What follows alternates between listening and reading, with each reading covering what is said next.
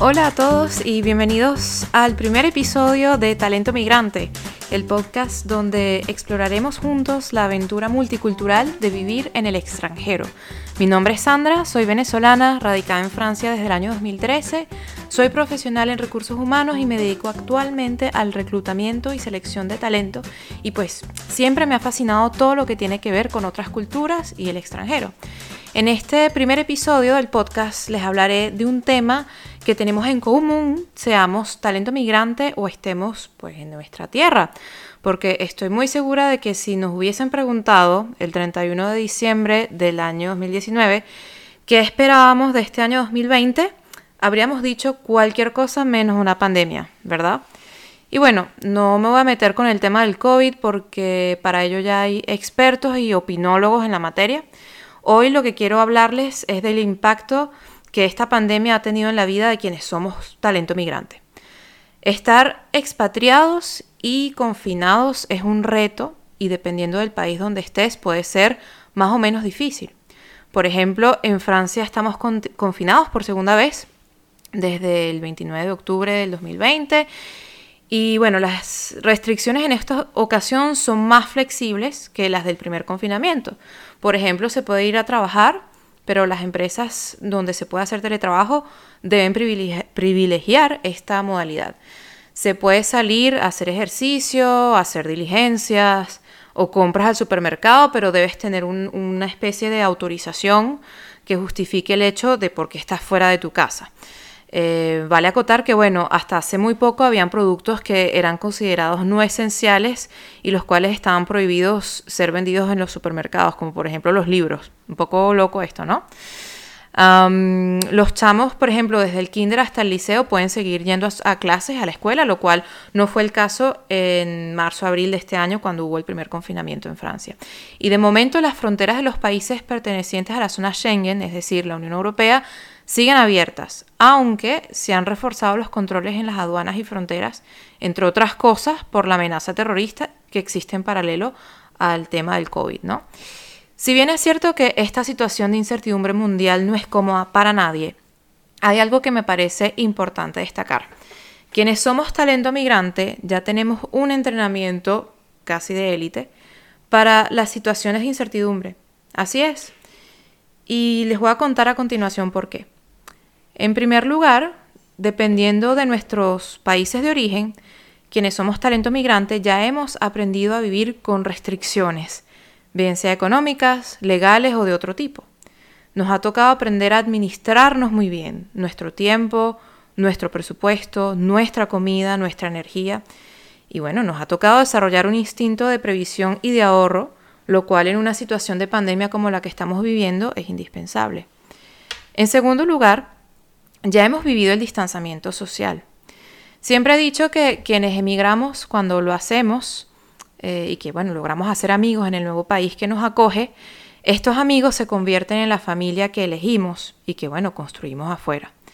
Sin embargo, esto toma más o menos tiempo dependiendo de la cultura eh, del país en el que estés. Por ejemplo, no va a ser lo mismo emigrar a un país de habla hispana, donde los códigos culturales y sociales son más o menos similares en el caso, mi marco de referencia es Venezuela, como ya lo saben, en comparación a emigrar a un país escandinavo donde culturalmente a las personas quizás les toma más tiempo abrirse con los otros, ¿no? Y por supuesto esto también va a depender de tu personalidad. Por ejemplo, a alguien con tendencia a la introversión le costará un poco más hacerse con amigos. Eh, por lo que antes de tener esta, digamos, red social de apoyo o estos primeros amigos, uno pasa por un fenómeno bastante similar al que vivimos en la pandemia, de que bueno, estás en tu casa, un poquito aislado, no conoces mucha gente o a nadie, eh, porque bueno, cuando uno recién llega, estás pues bueno, eh, enfocado o enfocada a toda una retaila de cosas, eh, diligencias por hacer, cosas por aprender, qué sé yo, bueno, buscar dónde vivir, abrirte una cuenta bancaria, en fin, Incluso en una onda más psicológica e introspectiva, el vivir en el extranjero nos hace redescubrirnos también como individuos y desarrollar pues nuevas habilidades y talentos.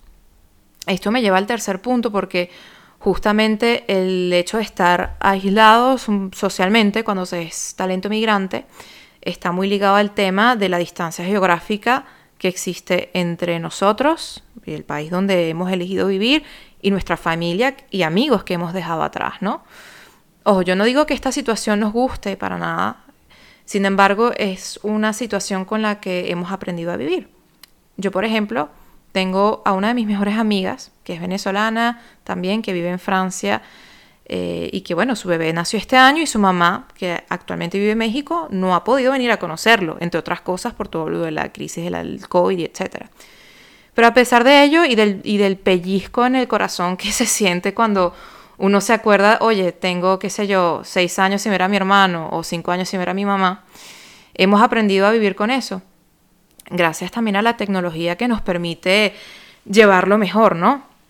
Y es que el apoyo obviamente que recibes de tus amigos y familia que dejaste y con quienes guardas contacto gracias a las redes sociales pues no tiene precio. Y en este momento quisiera crear un hashtag que se llame gracias WhatsApp porque de verdad que esto nos salva la vida, sobre todo moralmente en estos momentos. El tercer punto que quería abordar es que nosotros hemos aprendido a valorar también el sentido de comunidad. Muchos de nosotros como talento migrante ya hemos atravesado justamente por este aislamiento social hemos estado ansiosos, deprimidos, yo la primera, eh, preocupados por nuestros amigos y familiares que hemos dejado atrás. Hemos sentido el torbellino de la incertidumbre de no saber qué pasará con nuestras vidas. De que, bueno, ¿será que encontraré el trabajo que necesito? ¿Me aprobarán la visa? ¿Me rentarán el piso o el cuarto que estoy buscando? En fin, todo lo que hemos sentido de forma colectiva, un poco a causa de la pandemia este año, ¿verdad? Gracias a esa comunidad y red de apoyo compuesta por amigos y familias que podremos atravesar esta situación lo mejor posible. Así em, estas personas, amigos y familiares, estén lejos de nosotros. Y el quinto y último punto que me parece súper importante es el hecho de que muchos de los que somos talento migrante hemos aprendido, quizás a fuerza, a disfrutar de nuestra propia compañía simple y llanamente porque nos tocó emigrar solos o porque vivimos, vivimos solos o hemos vivido solos en algún momento. El tema de la pandemia lo que ha hecho es acentuar esta realidad y pues francamente tiempo para hacer introspección no nos ha faltado.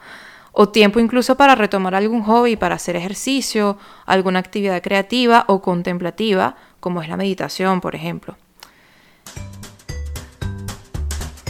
Y antes de continuar con la última parte de este episodio del podcast, quisiera invitarte a que sigas el proyecto en nuestras redes sociales, arroba talento migrante en Instagram y también, por supuesto, en las distintas plataformas de podcast como iVoox o Spotify y también en YouTube.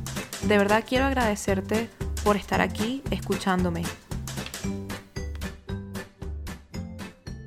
Ya que he dicho todo esto, quisiera cerrar este primer capítulo del podcast con una pregunta para ustedes. Como talento migrante, ¿qué podemos hacer en este periodo de pandemia si estamos expatriados y confinados?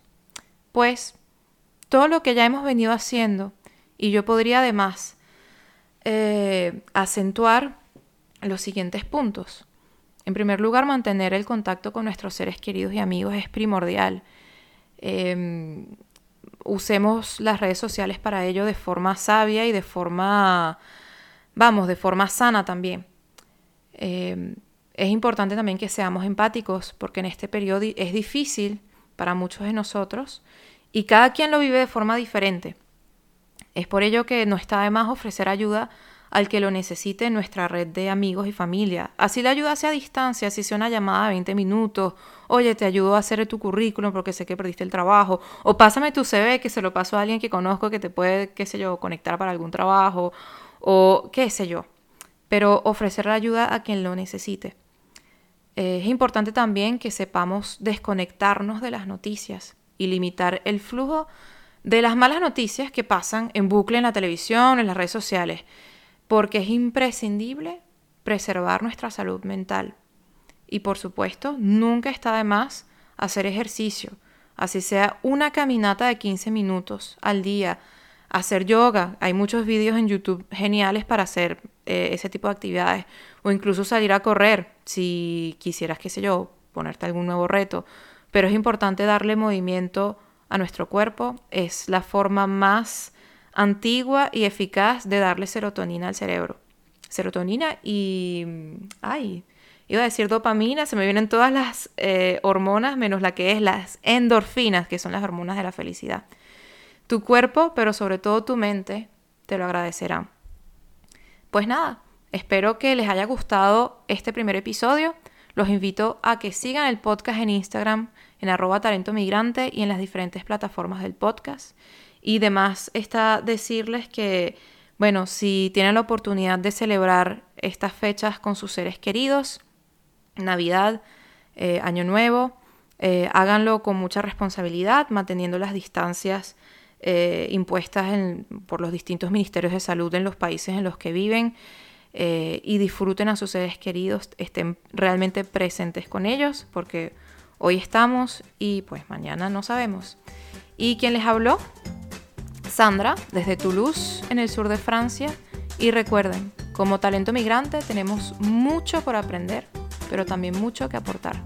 Cuídense mucho y nos escucharemos en el próximo episodio.